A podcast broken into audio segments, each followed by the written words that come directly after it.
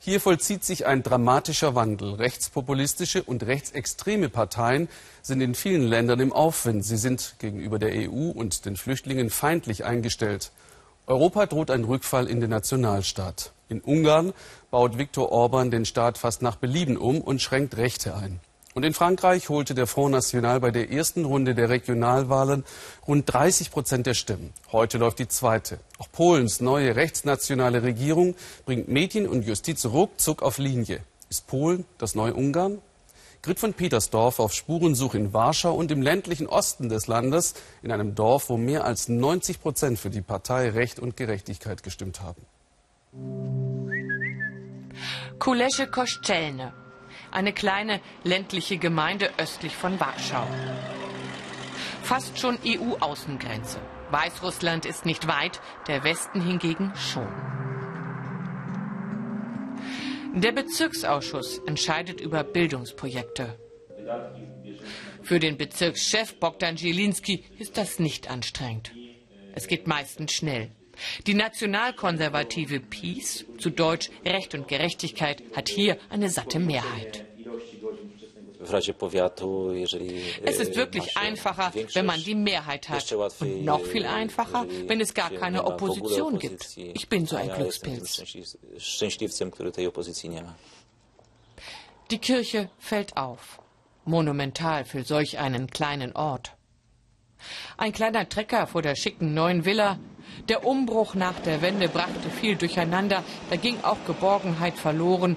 Da ist die Sehnsucht nach nationaler Identität gewachsen. Computerkurs für Senioren. Sie bekommen nun Zertifikate mit Handkuss. Der junge Journalist Karol Banzesch dokumentiert die PC-Erfolgserlebnisse, das Schritthalten mit der Moderne. Dann befragt er sie. Er darf das, er kommt von hier. Warum haben Sie hier eigentlich alle PiS gewählt?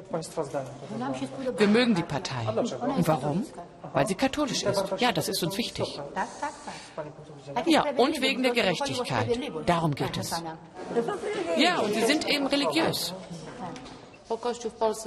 Die Liberalen sind ungerecht gegenüber der Kirche. Sie war entscheidend für die polnische Unabhängigkeit.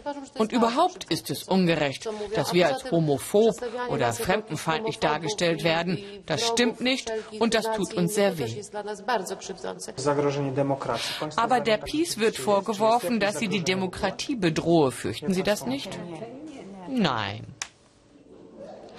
Fast alle hier haben Kinder oder Enkel im Ausland. Die Heimatregion bietet einfach nicht genug Jobs. Auch deshalb ist die Enttäuschung über die Europäische Union groß.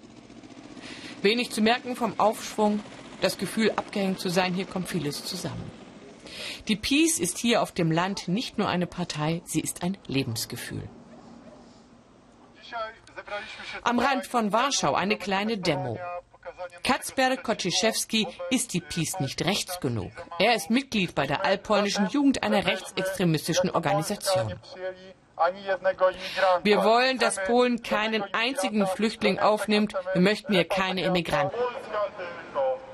Polen ist nicht islamisch. Polen kann nur katholisch sein.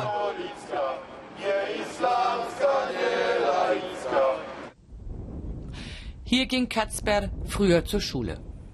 Heute soll der Jurastudent den Schülern etwas von seinem Leben an der Universität erzählen. Warum hier gefilmt wird, will erstmal eine Schülerin wissen. Die machen eine Reportage über das Thema, warum die Rechte immer populärer wird bei den jungen Menschen. Und ich bin da das Beispiel. Für Irritationen sorgt das nicht. Viele denken so wie er. Recht sein ist auch gerade ziemlich angesagt. Für mich ist es ganz einfach die hipste Art und Weise, sich als Jugend dem Establishment zu widersetzen und linksradikal ist uncool. Die junge Generation ist sehr enttäuscht. Wir wurden bei der Wende verraten. Wir sind nicht zufrieden mit dem heute. Wir suchen nun unsere Vorbilder in der polnischen Geschichte. Wenn Kacper Kociszewski nicht gerade studiert, dann vertieft er sich in Bücher. Vorzugsweise über mutige polnische Freiheitskämpfer. In dieser Gedankenwelt fühlt er sich wohl. Für Menschen wie ihn ist diese neue Gedenkstätte sehr wichtig. Errichtet für Männer, die nach dem Krieg gegen die Kommunisten kämpften und erschossen wurden.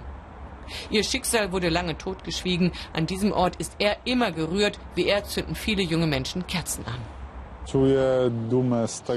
Ich spüre Stolz, dass ich einer Nation angehöre, in deren Geschichte es sehr viele Helden gab, die dafür kämpften, dass wir würdig in einem freien Polen leben können. Und wir wollen nicht, dass die nationale Identität verloren geht in so einem riesigen europäischen Superstaat. Zurück auf dem Land. Bezirkschef Bogdan Jelinski ist sehr gern Peace-Mitglied. Das Wahlergebnis noch immer unglaublich so gut. Dabei klagen er und seine Parteifreunde über viel Gegenwind auch aus dem Westen. Die Presse gehört ausländischem Kapital, vor allem Deutschen. Und auf welcher Seite stehen die? Jedenfalls nicht auf der Seite der PiS. Wenn wir Politiker hier mit den Einwohnern über die EU sprechen, dann sind die Reaktionen immer ähnlich. EU ja, aber nicht auf Knien. Ein patriotisches Stück über die polnische Kavallerie aus dem 19. Jahrhundert. Das Liedgut aus der Zeit sitzt. Extra gesungen für uns. Extra gebacken für uns ein Brot. Eine typische Geste der polnischen Gastfreundschaft. Rührend wo sie sich so oft missverstanden fühlen vom Westen. In ihrer Überzeugung bleiben sie fest. Wo Gott ist, ist Polen. Ohne Gott geht es nicht. Darum hat die PiS gewonnen.